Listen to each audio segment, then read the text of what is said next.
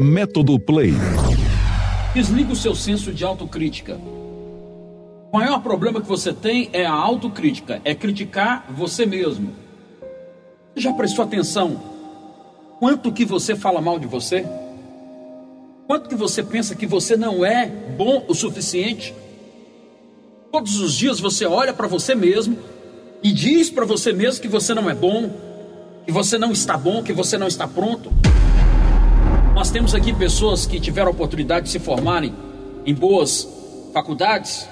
Eu vi na ficha que nós temos aqui médicos, nós temos aqui advogados, nós temos aqui agentes da polícia e de tantos outros departamentos da sociedade, pessoas formadas bem informadas, bem intencionadas.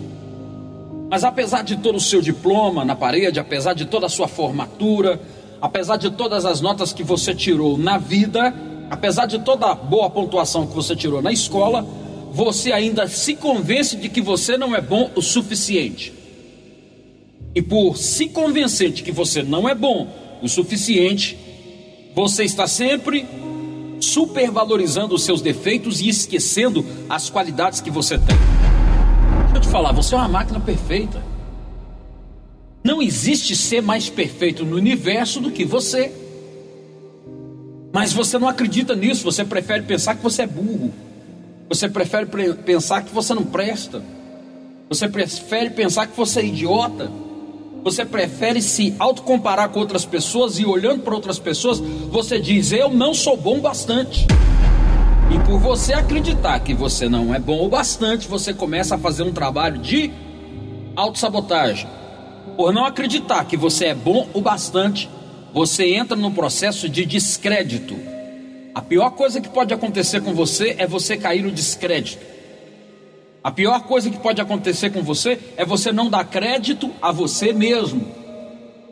Quando você entra nesse processo de autodescrédito, você também entra num processo de autodestruição. E aí coloca a mão no que eu vou falar agora.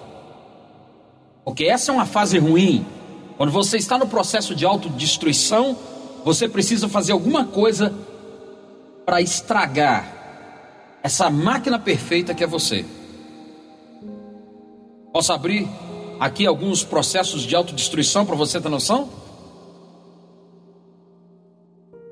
É por isso que você precisa fumar. Porque fumar é um processo de autodestruição. É por isso que você precisa beber uma bebida alcoólica, ou várias, ou muitas. Por quê? Isso é um processo de autodestruição. E às vezes você entra num processo de destruição tão violento que o seu organismo, que é mais inteligente do que você, ele precisa reagir, ele precisa intervir. Ele precisa baixar sua pressão para você desmaiar. Ele precisa dar um jeito de te apagar. Seu organismo diz assim: olha, isso aqui está se autodestruindo muito rápido. É muito álcool, é muita droga, é muito cigarro, é muita bagunça aqui dentro. Vamos desligar ele. Aí você apaga. Ou senão o seu organismo diz assim: olha, tá congestionado isso aqui, vamos Vamos jogar isso aqui para fora. Aí você entra num processo de vômito. Ou seja, a máquina que é você é tão inteligente, é tão poderosa que às vezes ela precisa tomar o controle porque você não se controla. Presta atenção se você não está fazendo da sua vida uma rota de colisão, uma rota de autodestruição, se você mesmo não está se prejudicando, se destruindo. É impressionante, você sabe que o cigarro faz mal. Mas você, num processo de autodestruição, diz assim: vou acender mais um cigarro. Você sabe que as drogas são prejudiciais a você, à sua saúde. Mas você diz assim: me dá mais cocaína, eu quero experimentar mais, eu quero comprar mais. E por mais que alguém fale com você que é ruim, que vai te prejudicar, você está nesse processo de autodestruição e você procura o tempo todo se destruir. Eu falei aqui de vícios. Mas quantas pessoas que tentam contra a própria vida? Eu não vou pedir para levantar a mão porque eu não quero te expor, mas quantos de vocês que estão aqui que já tentaram suicídio ou já pensaram em suicídio? Quantos de vocês aqui já tentaram tirar a sua própria vida? Porque você olha para você e se vê como merda. Essa é a verdade. Me desculpe se a palavra te parece grotesca. Mas a pior coisa que o mundo pode fazer com você é fazer você acreditar que você é um merda. porque alguma coisa na sua vida não deu certo. Poxa, a sua vida deu certo. E a prova de que sua vida deu certo é que você nasceu. Se você puder, chame a sua mãe e converse com a sua mãe e pergunte a sua mãe ou o seu pai como era você quando você era criança. Você não precisava de cigarro para ser feliz, você não precisava de nenhuma bebida alcoólica, você não precisava de nenhuma droga, você não dependia do que as pessoas falavam. Você tinha uma centelha viva dentro de você e você brigava de manhã e quando era tarde você estava brincando de novo. Você caía e levantava, você machucava, chorava e levantava e ia dar risada de novo da vida. Hoje eu entendo que quer dizer aquela palavra que a gente tem que se tornar como criança. Quantas vezes você se olha e você se vê uma pessoa tão ruim que você acha que não merece a vida que tem, que não merece o casamento que tem, que não merece o marido que tem.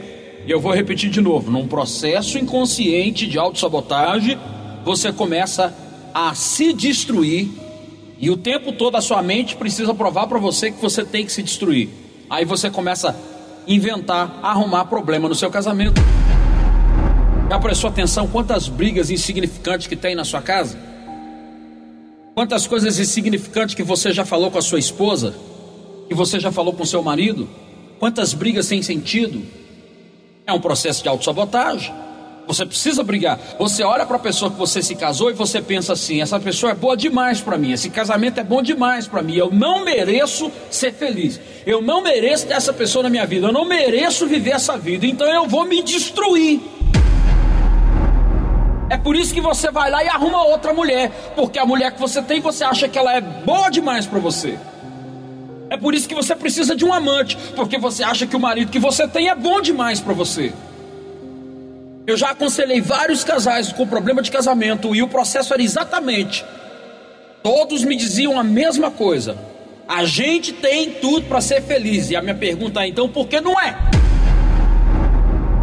Você tem tudo para ser feliz. E por que não é? Porque dentro de você você não acredita na máquina perfeita que você é. Você não acredita na criação perfeita que você é. Você não acredita que você é bom, você não acredita que você é capaz, você não acredita em você. Então, tudo de bom que te acontece, você tem que sabotar, você tem que quebrar. Você consegue sucesso, consegue dinheiro, mas você tem que gastar ele todo, porque você acha, eu não mereço esse dinheiro. Você compra um bom carro, aí você destrói o carro, porque você acha, eu não mereço esse bom carro. Você se relaciona com uma ótima pessoa, mas você anda com o pé atrás dizendo: se essa pessoa está me traindo, essa pessoa está me traindo. Você fica perseguindo a traição para que uma traição aconteça. Não precisa levantar a mão, mas quantas mulheres, eu já ouvi isso várias vezes. Quantas mulheres já falou com o próprio marido: vai arrumar outra mulher para você?